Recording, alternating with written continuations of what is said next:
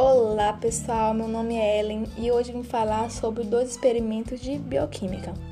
O primeiro será leite mais vinagre.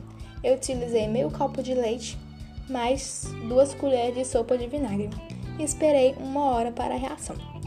O que aconteceu?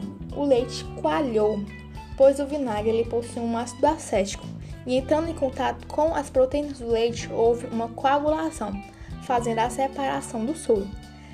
Essa reação é similar à digestão das proteínas do nosso corpo.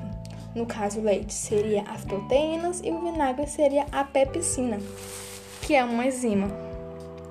Bem, gente, no outro experimento será do leite mais detergente, onde eu usei meio copo de leite mais duas colheres de sopa de detergente e esperei também uma hora para a reação. Nós estudamos em biologia sobre algumas características da água, entre elas se encontra a tensão superficial, que faz com que a água se comporte como uma membrana elástica, formando os pingos, ou melhor, as gotas de água. Sabemos que o leite é constituído por água. E bom, nesse, nesse experimento pode ser observado é a diminuição ou a quebra dessa tensão, devido ao uso de surfactantes e detergentes. E é isso, gente. Muito obrigada.